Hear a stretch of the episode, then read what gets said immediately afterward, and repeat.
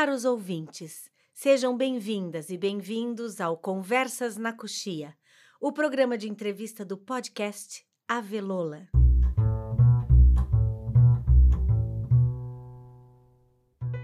No programa de hoje, vamos conversar com Jane Maria Vilas Boas. Antropóloga pela Universidade Federal do Rio de Janeiro, possui uma carreira voltada à elaboração de projetos de inovação e fortalecimento institucional de órgão público da área ambiental. Ela também foi presidente do Instituto Brasília Ambiental, IBRAM, e atualmente é assessora parlamentar na liderança da rede no Senado Federal. O podcast Avelola é uma iniciativa independente.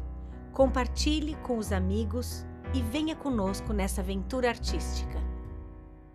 O meu nome é Ana Rosa Teza e estarei com vocês por aqui. E eu sou o Luiz Fernando Nicolosi e estarei com vocês por aqui também. Eu fiquei preocupada com os sete minutos, mas vou tentar ser disciplinada para isso, tá bom? Não se preocupe, se passar, não tem problemas. Estamos começando agora a quarta edição do Conversas na Coxia. Como a Jane é uma grande contadora de histórias, eu e o Luiz decidimos abrir mão dos informes que normalmente fazemos ao longo da entrevista. Aqueles que a gente faz dentro de uma rádio antiga que normalmente diríamos que. Na Serra do Moa, na fronteira do Acre com o Peru, acontece o último pôr do sol do Brasil. O nome Serra do Moa é devido ao rio Moa, que é navegável durante quase todo o ano por embarcações de pequeno calado. Luiz, a gente acabou de combinar que não vai fazer os informes durante a entrevista da Jane, não é? Tem razão. É que eu só queria dizer. É afluente do Rio Juruá, possui muitas cachoeiras e corredeiras. Luiz! Quê? Luiz! Ele adora entrar nessa rádio antiga. Luiz, respeita Januário. Como eu ia dizendo, na entrevista da Jane, decidimos deixar fluir sua fala mansa e repleta de imagens. Com vocês, Jane Maria Vilas Boas, subindo a Serra do Moa.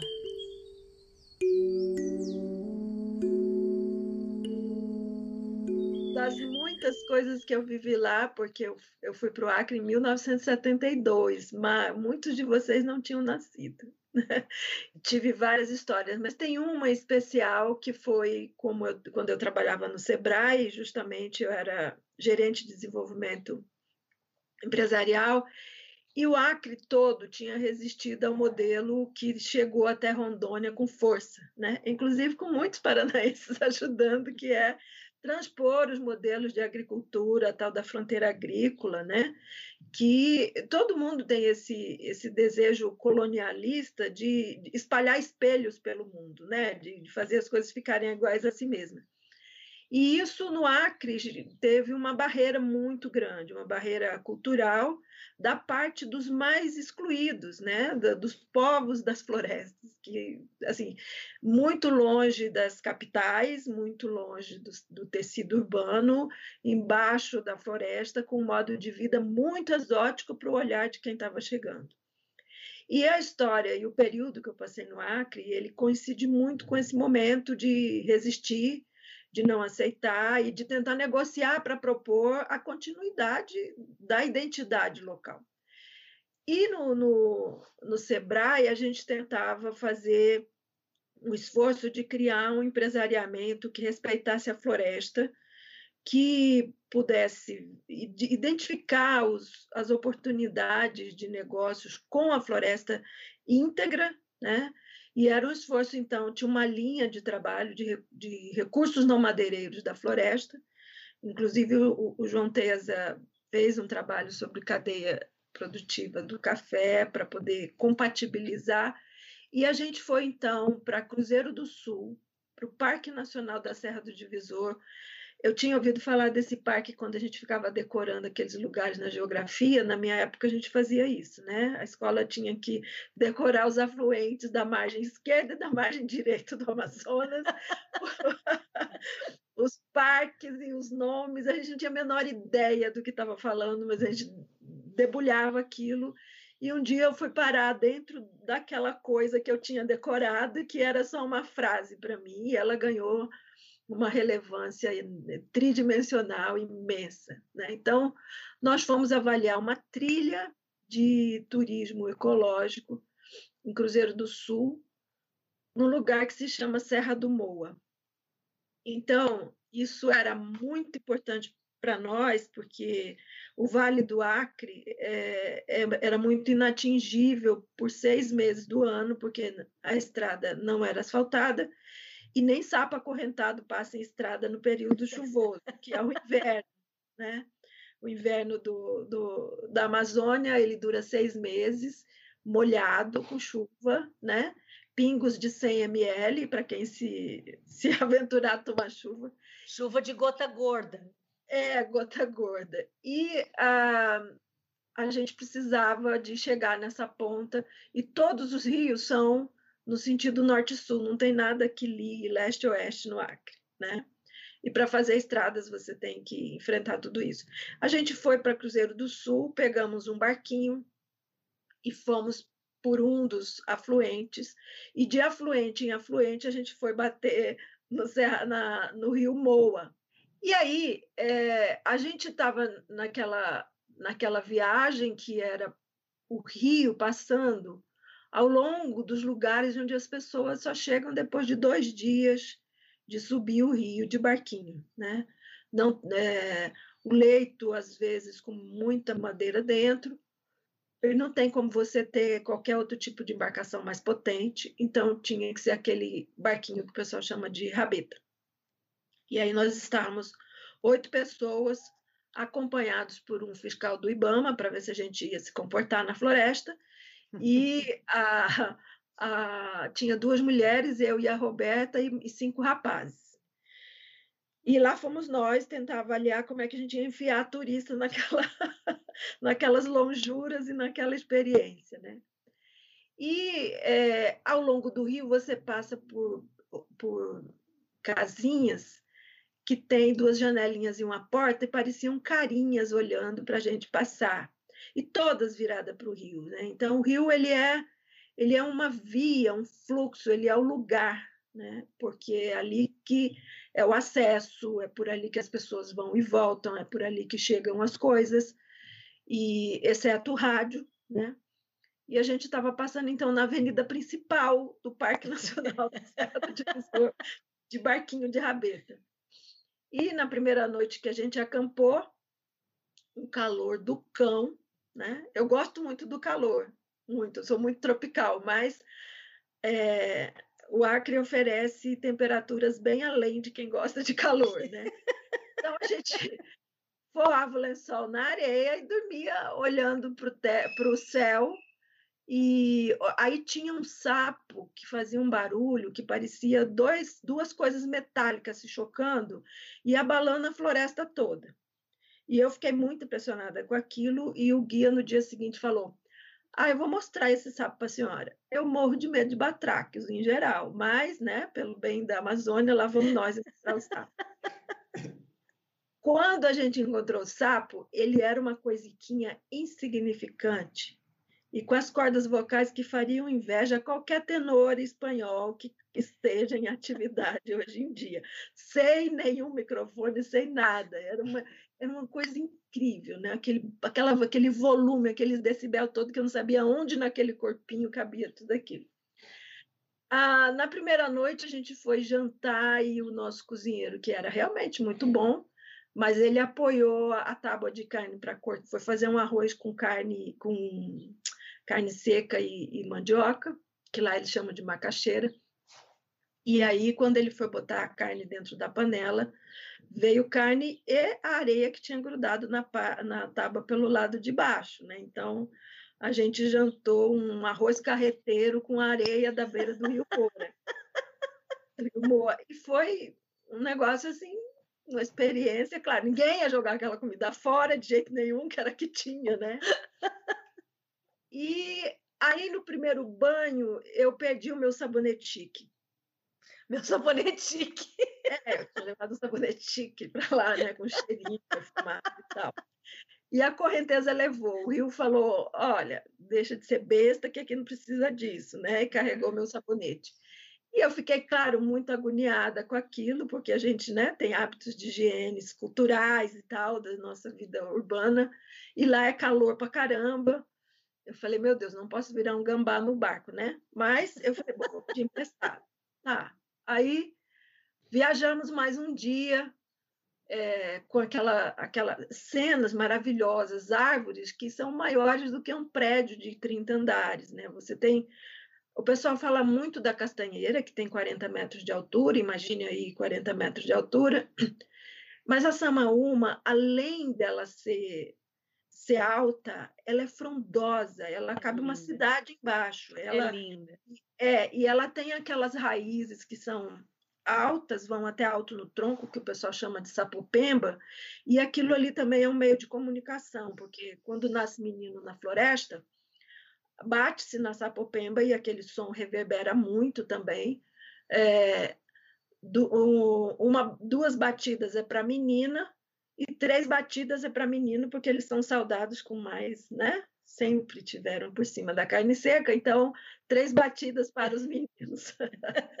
Quando tem uma mulher grávida e, e tem o nenê, eles, eles são anunciados com esse som. E a Samaúma é essa maravilha que você olha e fica assim, você se sente um nada, começa a saber como é que se sente uma formiga diante de qualquer outra grandeza que tenha. E tinha várias em volta, assim, tem várias Samaúmas ao longo da, da estrada.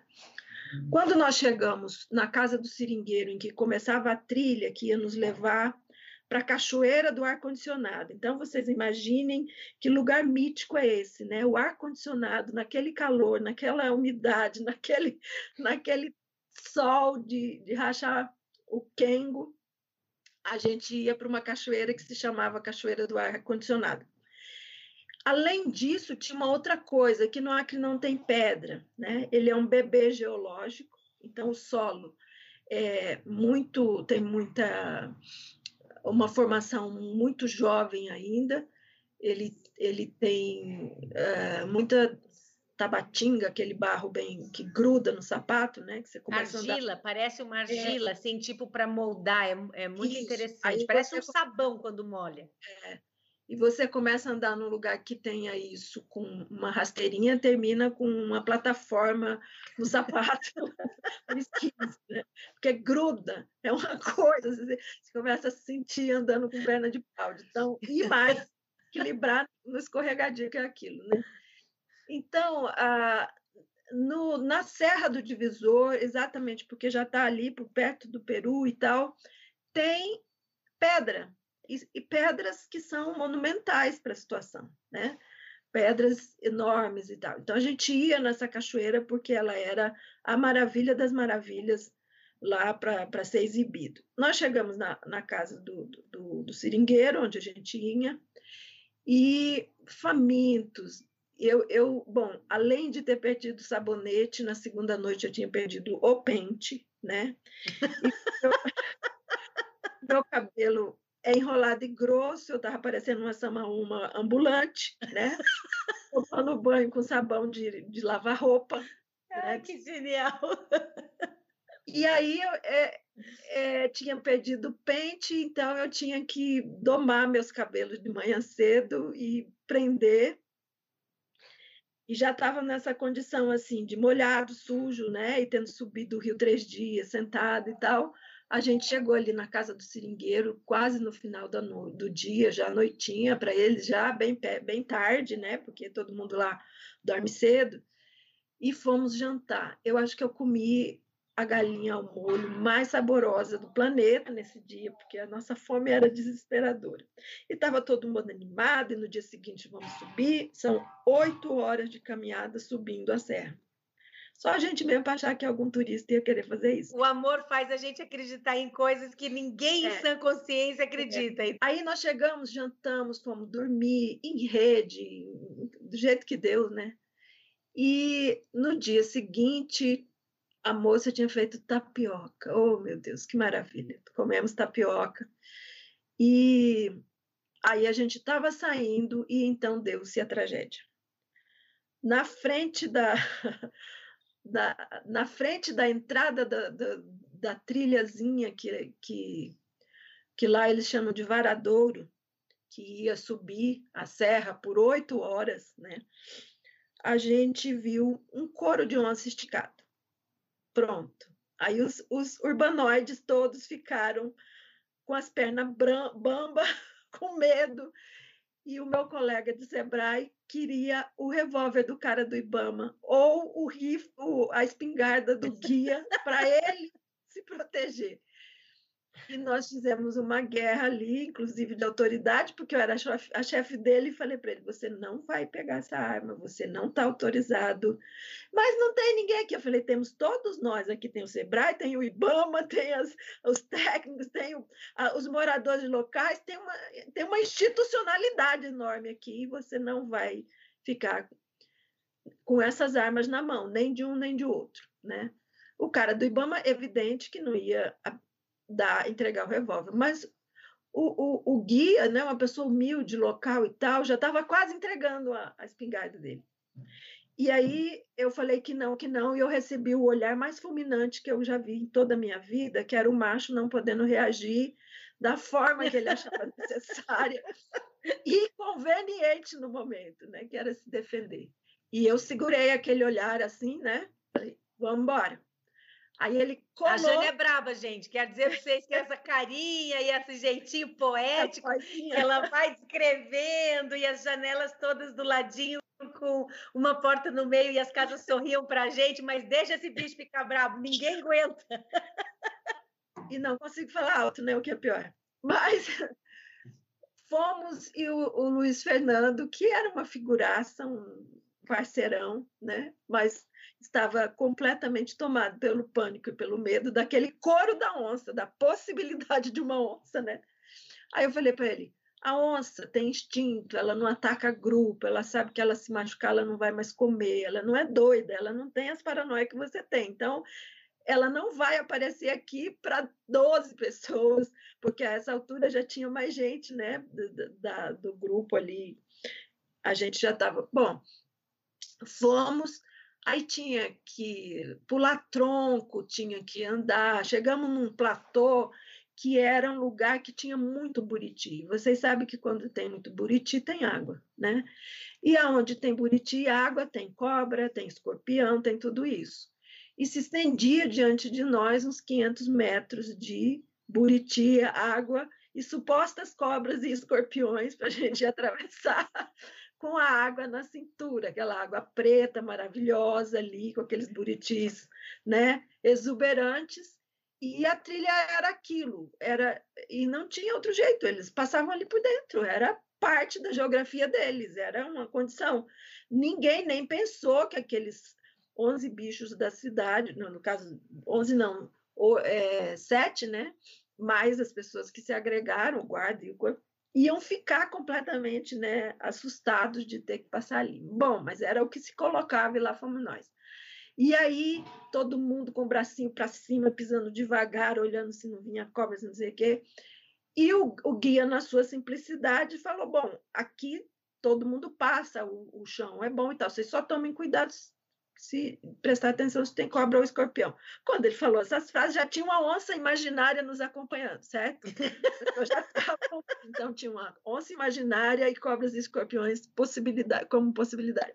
E lá fomos nós com esse zoológico nas nossas cabeças atravessar aquele lugar ali cheio de perigos e riscos. Em Diana Jones sentado no sofá, tendo que viver a, a realidade, né? Bom, passamos, não aconteceu nada com ninguém, ficou tudo para trás, a gente nem pensou que na volta ia ter que passar por ali de novo, simplesmente superamos, vitoriosos, chegamos do outro lado e continuamos. Aí chegamos no lugar que se chamava Pirambeira do Rola Moça. Vocês podem imaginar o que quer dizer isso, né? Pirambeira do Rola Moça. Machista, né? Uma coisa íngreme, cheia de umas, umas umas é, lugares assim raízes né para a gente subir.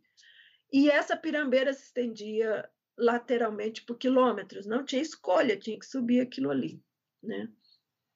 E lá vamos nós. Então os turistas teriam também um rapel gratuito. Poderiam incluído no pacote.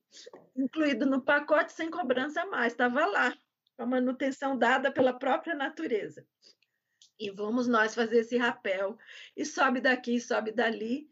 E eu e a Roberta indignadas e dispostas a mostrar que não rolava moça nenhuma ali, que a gente era tão capaz de subir a pirambeira quanto os rapazes sem rolar ninguém, né?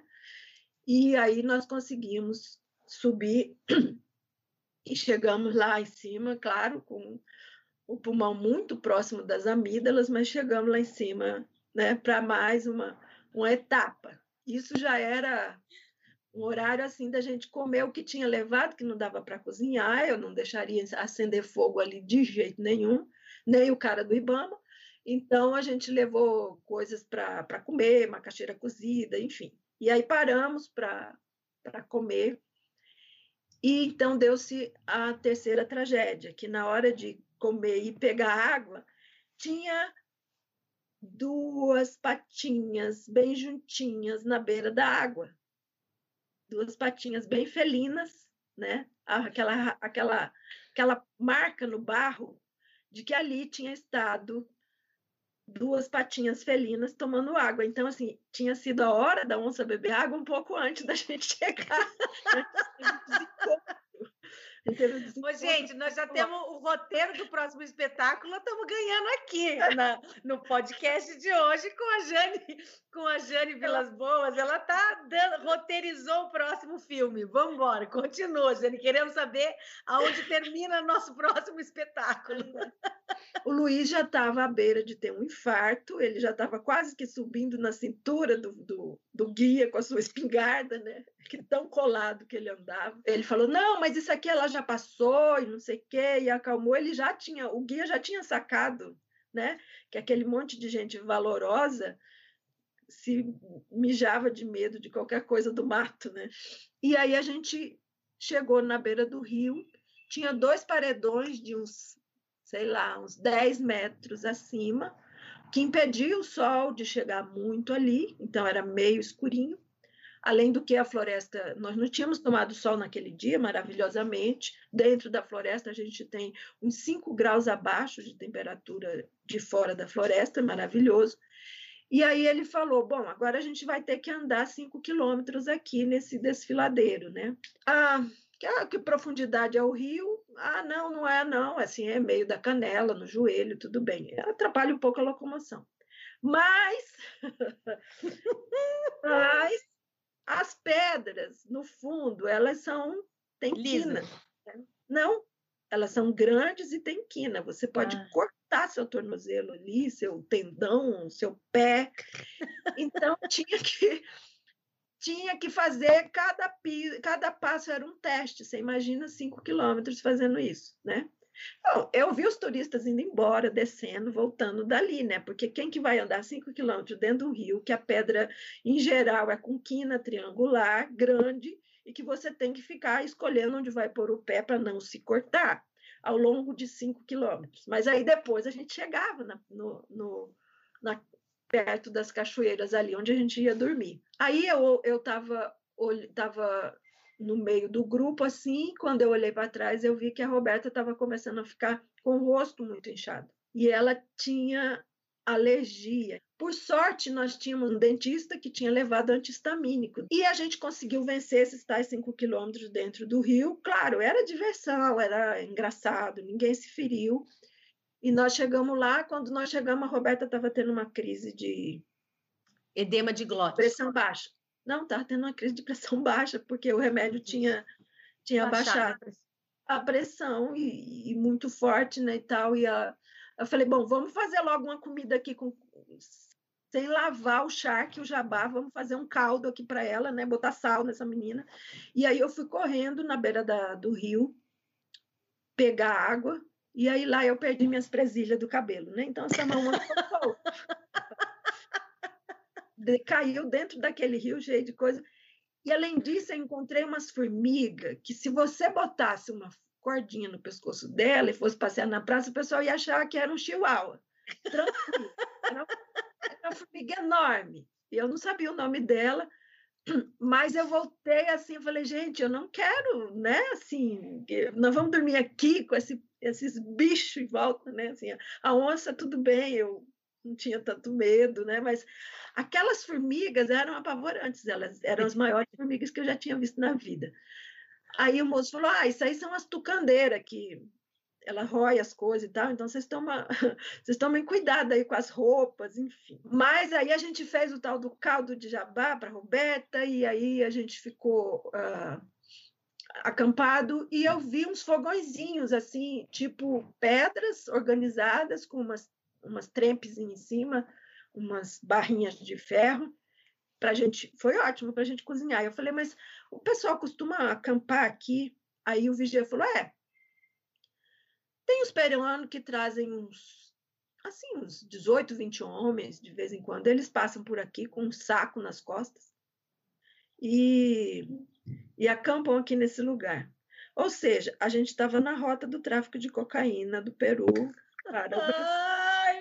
Deus do céu, gente! Aí eu falei, Jesus, qual será o calendário agrícola da, da, da extração da cocaína? Né? Aí tá lá e de repente chegar 18 peruanos com cocaína e falar, não, vamos acabar com as testemunhas, né? Vamos. Aí o moço falou assim: ah, não, mas não é esse mês agora e tal. Eu falei, ah, tá bom, que bom, né? Pelo menos não. que alívio. Que alívio. Aí a gente foi dormir, porque no dia seguinte a gente ia chegar mesmo nas cachoeiras que ficavam uns, um quilômetro mais adiante, né? Só que também eram, eram pedras que iam de um lado ao outro do rio, três platôs, e a água que caía dali de uma tinha criado buraco na outra, então tinha três, tem, tinham duas piscinas também, né? Da primeira para a segunda, da segunda para a terceira, e aí dava para tomar banho, era geladinho, a gente ia chegar no lugar que a gente ia, que era o nosso, o nosso objetivo, que a essa altura eu já achava que era um objetivo só da gente. No dia seguinte, uns tiveram a, a, a, o teto da tendinha, né, da, da barraca ruída, que era uma barraca mais de nylon e tal, e outros tiveram é, a roupa ruída, enfim. Eu tive sorte que eu não, não aconteceu nada com as minhas coisas, né? Mas também eu já não tinha sabonete, já não tinha pente, já não tinha presilha, já, enfim, já, tá, já tinha virado. A Amazônia me moldou. Ela falou assim: ah, você quer mexer, botar gente aqui, você quer me moldar? Tá bom, eu vou te mostrar o que eu faço com você. Né? Então eu já estava. Não sei o que ia acontecer comigo se eu continuasse mais tempo lá. Aí fomos, subimos para a cachoeira, as laterais eram impossível, tinha que cuidar, era muito lisa, muito lisa, muito lisa, para você passar de um platô para o outro, todo mundo segurando, porque era morte certa cair ali. Quando a gente chegou no último platô, o vigia falou, o vigia não, o guia falou, ah, eu vou, vou dar um mergulho. E aí o cara do Ibama também, e outros rapazes. Eu falei, gente, se vocês quebrarem a coluna aqui, como é que a gente vai carregar vocês de volta para, né, descendo tudo isso? Vale dizer que não tinha celular naquela época, não, que não, não tinha sinal, não tinha internet. Não tinha nada, você estava lá sozinho lá, você é. e a é. floresta. E aí eu tentei dizer, aí o guia falava assim, não, mas gente, eu, eu venho aqui toda vez que eu venho, eu pulo. Então, e era uma coisa assim, era um paredão de uns quatro metros né, entre uma e outra. E se erra aquele buraco da água ali, era um encontro com uma pedra, né? Tipo Rubens ah. Paiva na veia. Bom, eu não consegui, né? Porque não, não se tratava de nada ilegal, nem imoral, nem, nem submetido à minha autoridade. Não consegui evitar que os três malucos fossem pular dos dois platôs, né? Fazendo. Ah, não aconteceu nada, e aí vamos voltar tudo que a gente tinha passado na ida, né? Para voltar e tinha que sair, tipo, no máximo ali 10 horas para a gente poder passar pelo desfiladeiro com luz do sol, de preferência, né? E enfrentar tudo isso. Bom, e foi uma coisa muito estranha no retorno, porque começou uma nostalgia dos artefatos da cidade, né? A gente...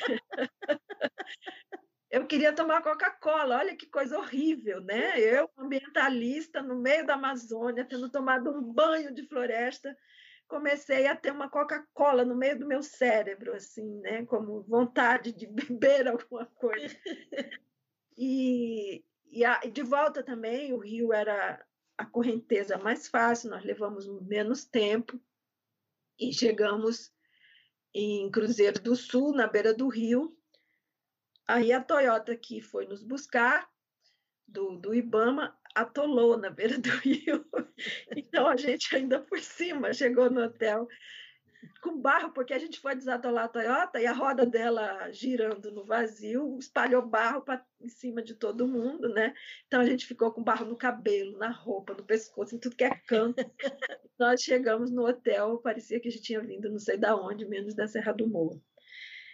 Mas é, é inesquecível, sabe? É uma coisa assim, porque eu fui bicho de, de, de, de, fazenda até os 17 anos, né? Então, essa coisa rural, só que era no Pantanal. Mas, assim, para mim não tinha nenhuma, nenhuma coisa amedrontadora, nada fora do, do, do, do que eu já conhecia, já tinha vivido. Mas é inesquecível, inesquecível. Porque a Amazônia tem uma grandeza que eu fiquei pensando assim, essas pessoas que vão para lá e só, só enxergam mato, eu acho assim, uma, é uma miopia cognitiva, porque o que tem para você olhar numa árvore é uma coisa fantástica, é a vida, o microcosmo que uma árvore é, né? Ou não precisa nem ser uma samaúma, os a cheiros, né, é. Jane? Quando você entra na Amazônia, se você prestar o mínimo de atenção nos aromas que, que ah, passam por você a cada três metros que você anda, muda de cheiro, né? Eu, graças a Deus, tenho esse nariz enorme, não sei se é um privilégio meu, mas eu, eu quando vou... Suga os cheiros dos eu, eu, eu aproveito cada centímetro de cheiro. É, e as formas, Rosa, porque tem uma tem uma variedade de folhas, né? É, é, engraçado que geralmente as pessoas olham as flores, né? A floração, a coloração e tudo mais. Mas a folhagem também, ela é, é, é perder a oportunidade de usufruir das formas, as nervuras, as, as bordas, os formatos, é, as é. mil, mil maneiras de se inserir no caule, aquele volume. Você olha, tem uma maçaroca assim de formas, cores e, e semitons de verde, luz do sol batendo. É. Não tem, sabe, não tem Boburg que dê conta disso. Não, não. tem. E, e, a minha mãe, a, a minha mãe falava uma coisa que era lindo, porque ela, ela não era uma pessoa muito da floresta, era uma pessoa muito urbana, mas também uma alma de uma sensibilidade bastante além da, da, da mais comum. E eu lembro que cada vez que a gente estava próximo de um lugar mais de mata, assim, às vezes que a gente estava junto, ela dizia: olha sempre para cima, porque cada árvore te proporciona um rendado diferente. É. Porque com a inserção é. de luz de cima para baixo, é. quando você olha, você enxerga aquele monte de renda bordada pelo entre de luz e sombra. Né? É, é. Essas rendas que, que, que, são feitas pela luz e a sombra das folhas. É, é um lugar é, nada, nada fácil, né? Não, não é um lugar fácil, como, como a tua narrativa demonstra claramente. Mas para os banoides, né? O guia estava de boa no ambiente dele. Exatamente. Lidando com as coisas do cotidiano dele, uma vez mais. Ele vai lá fora, respira um ar puríssimo, sem menor molécula de gás carbônico, e limpa o sangue e está de boa, pronto para o dia, né? Linda história, Jane. É linda e eu acabei de desistir de transformar ela num roteiro e vou te contratar para você fazer um stand-up na velola dessa história, que eu acho que a gente vai lucrar muito mais.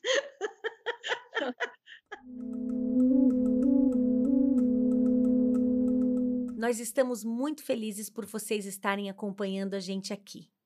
Mas eu não quero que vocês desliguem ainda sem antes conferir as nossas playlists. A playlist dessa semana está muito especial. Foi criada por Aileen Roberto e Helena Teza. A Aileen Roberto começou conosco quando era produtora, produziu alguns espetáculos e depois, flup, escorregou para dentro do palco. De lá ela não sai mais. É uma grande contadora de histórias também. A Helena Teza é minha filha e está nos palcos desde muito cedo. Começou com 15 anos. De lá tenho certeza que ela não sai mais. Mas ela não fica só por ali, não. Ela se arrisca em muitas aventuras audiovisuais, junto conosco na Velola e fora também. Bom, além de tudo, ela anda muito próxima do Eduardo na construção dos figurinos, adereço, maquiagem. Sapeca essa menina. Anda se metendo em tudo que é arte que ela vê pela frente. E aí, garotas, que, que vocês aprontaram?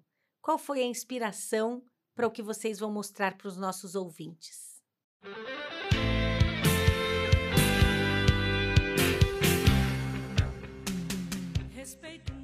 Juntas, preparamos uma playlist para a Jane, inspirada em suas histórias. São músicas de compositoras e intérpretes mulheres, que, assim como a Jane, nos impulsionam a seguir atentas e fortes. A playlist fica disponível para que todos possam ouvir. Dê o play e aproveite. Pra falar que eu sou louca, que a minha paciência anda pouca pra você.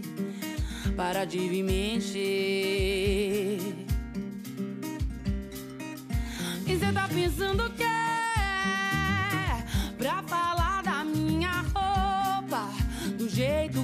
eu corto meu cabelo. Se olha no espelho, você não anda valendo esfolado do meu joelho esquerdo.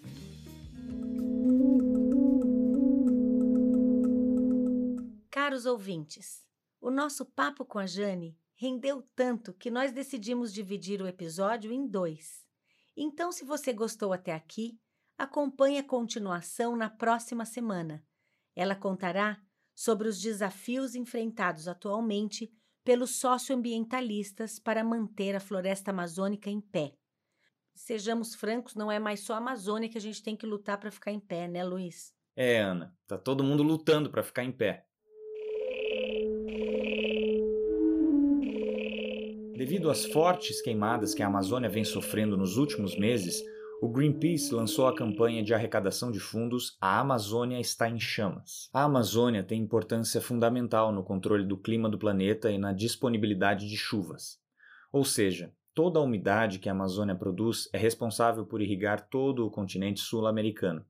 É por causa das queimadas na Amazônia que estamos enfrentando os incêndios no Pantanal e a seca no sul. Não é crível que o governo não tenha entendido ainda que é só com a floresta em pé que teremos água e produção de alimentos. Estamos vivendo uma emergência climática e você pode colaborar com essa campanha através do site www.doe.greenpeace.org.br. Será, Luiz, que essas queimadas que estão acontecendo têm alguma coisa a ver com essa grande seca que estamos vivendo aqui no sul?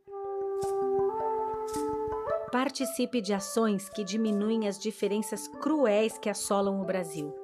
Enquanto estamos em quarentena, mude o mundo sem sair de casa. Faça a diferença agora, não deixe para amanhã. Se você gostou desse episódio, compartilhe com seus amigos e familiares. O podcast Avelola está disponível em todas as plataformas de sua preferência. Lembrando que você pode mandar perguntas para nós através do Instagram e Twitter, @ave_lola, ou pelo número do WhatsApp 41 9668 8927. E também estamos no YouTube. Lá vocês conseguem acompanhar as nossas produções visuais, mini documentários, entrevistas e webséries. Um beijo enorme e até o próximo episódio. Um abraço e até lá! Esse episódio foi apresentado por Ana Rosa Teza e Luiz Fernando Nicolosi. Edição Larissa de Lima. Trilha sonora Breno Monte Serra e Arthur de Lima Jaime. Roteiro Trupe Avelola de Teatro. Januário com meu fole prateado. Só de baixo 120, botão preto bem juntinho, como nego empareado. Mas antes de fazer bonito, de passagem por granito, foram logo me dizendo. De taboca, rancharia, de salgueira, bodocó, Januário é o maior.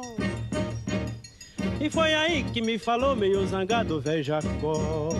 Luiz, respeita Januário. Luiz, respeita Januário.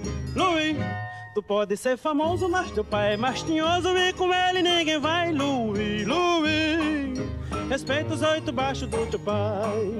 Respeita os oito baixos do teu pai. Eita, com 600 milhões, mas já se viu. Depois que esse filho no arvor todo sul. Sido um alvoroço